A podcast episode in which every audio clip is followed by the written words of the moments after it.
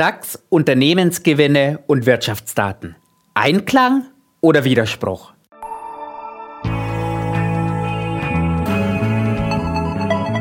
Hashtag Volatility, der Anlage-Podcast. Mit Thomas Altmann, Leiter des Portfolio-Managements bei QC Partners. Herzlich willkommen zu einer neuen Episode von Hashtag Volatility, dem Podcast über Kapitalmärkte, Geldanlagen und das aktuelle Börsengeschehen. Der Kompromiss im US-Schuldenstreit liegt im Kongress zur Abstimmung vor. Das gibt uns die Möglichkeit, heute wieder aus der ganz klassischen Perspektive auf die Aktienmärkte zu schauen. Der DAX hat es geschafft. Nach eineinhalb Jahren Durststrecke hat der deutsche Leitindex ein neues Allzeithoch erreicht. Seit September des vergangenen Jahres ist er in der Spitze um 38 Prozent angestiegen. Das ist ganz klar ein Grund zur Freude. Aber natürlich wirft dieser Anstieg auch eine Frage auf. Beruht der Kursanstieg auf ebenfalls angestiegenen Unternehmensgewinnen? Dieser Frage möchte ich heute gemeinsam mit Ihnen nachgehen. Und starten wir direkt mit der guten Nachricht. Die 40 DAX-Unternehmen haben in den vergangenen zwölf Monaten so gut verdient wie nie zuvor. Normalerweise spricht man ja vom Gewinn je Aktie. In diesem Fall sprechen wir jetzt vom Gewinn je Index. Und dieser Gewinn je Index liegt jetzt, da die Berichtssaison für das erste Quartal im Wesentlichen gelaufen ist, 38 Prozent über dem Vor-Corona-Hoch. Und das führt wiederum dazu, dass das historische Kurs-Gewinn-Verhältnis beim DAX trotz der imposanten Rallye bei 13 liegt und damit zwei Punkte niedriger als im Durchschnitt der vergangenen zehn Jahre. Dass wir einen Indexrekord und gleichzeitig ein moderates Kurs-Gewinn-Verhältnis haben, das hat noch einen weiteren Grund. Der DAX ist ein Performance-Index, in dem die Dividenden wieder angelegt werden. Wenn wir auf den DAX-Kursindex schauen, dann fehlen noch immer 6% zum Rekord aus dem Jahr 2021. Schauen wir auf den Eurostox 50.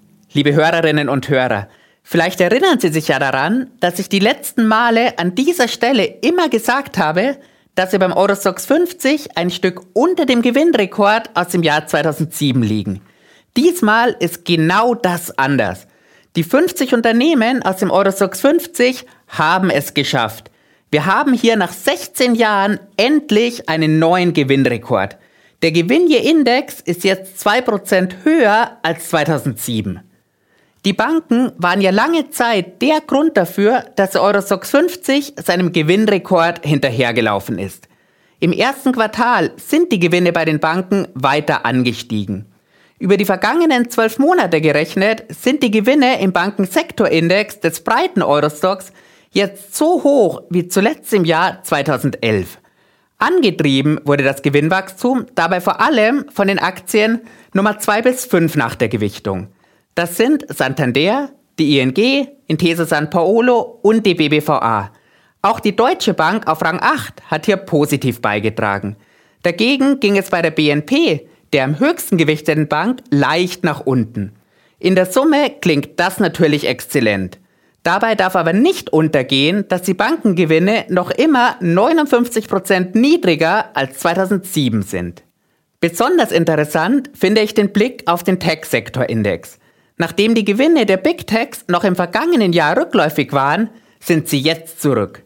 Zurück nicht nur in luftiger Höhe, sondern sogar auf einem neuen Gewinnrekord. Das wird jetzt sicherlich viele überraschen. Schauen wir genauer hin. Dem Technologiesektorindex gehören auch die Halbleiterhersteller ASML und Infineon an. Und diese gehören dem Index nicht nur an. Bei den Gewichten rangieren sie auf den Plätzen 1 und 4.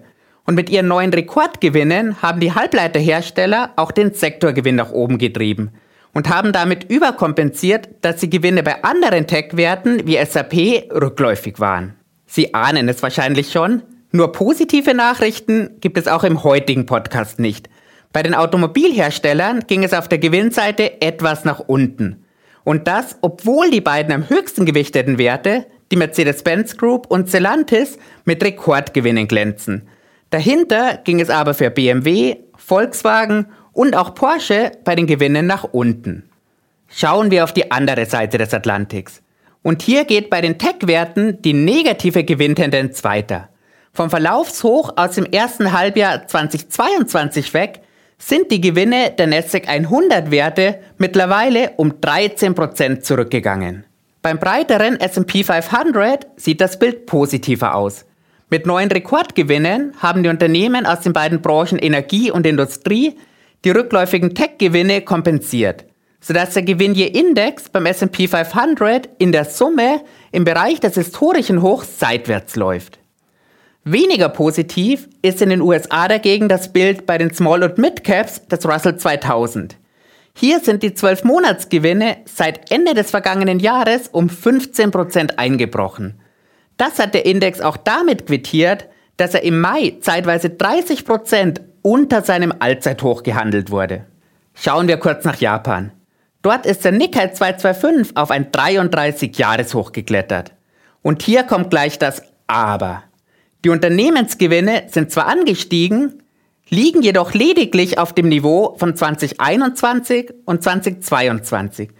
Und das führt wiederum dazu, dass das historische Kurs-Gewinn-Verhältnis bei 31 liegt und damit 10 Punkte über dem 10-Jahres-Durchschnitt. So viel zur Gegenwart. Aber entscheidend ist für die Börsen ja die Zukunft. Bleiben wir zunächst in Japan. Anleger und Analysten trauen den japanischen Unternehmen zwar einen weiteren Gewinnanstieg um etwa 30 Prozent zu, damit liegt das für die Zukunft erwartete Kursgewinnverhältnis bei 24. Das klingt zwar weniger schockierend als die 31 beim historischen KGV, ist aber ebenfalls oberhalb des historischen Mittels. Noch bedrohlicher sieht das aus einer anderen Perspektive aus. Historische KGVs oberhalb von 30 sind beim Nickel 225 eine Seltenheit.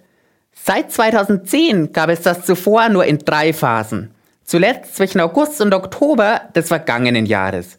Letztes Jahr ging es daraufhin um mehr als 12 Prozent nach unten.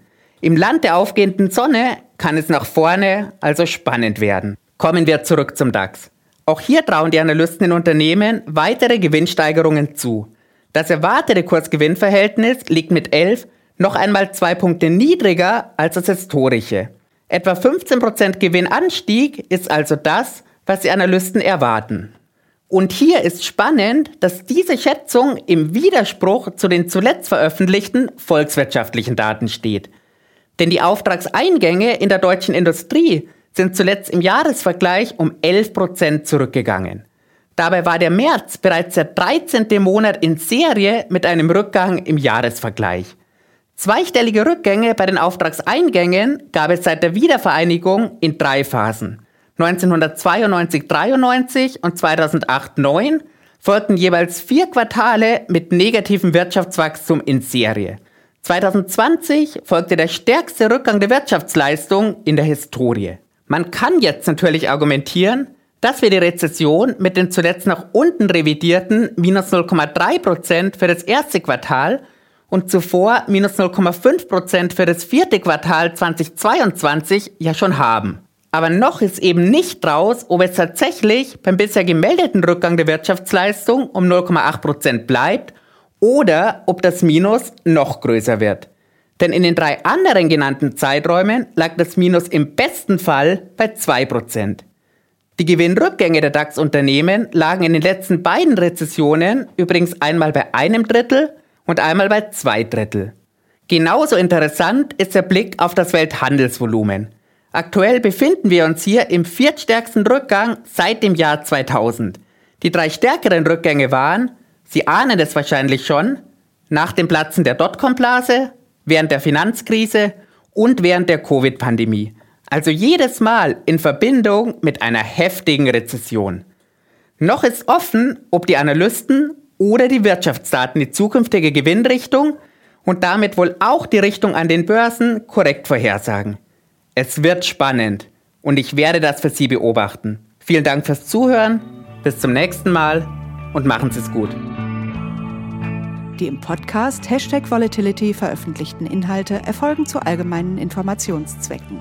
Es handelt sich nicht um eine Anlageberatung und keine Empfehlung zum Kauf oder Verkauf von Wertpapieren.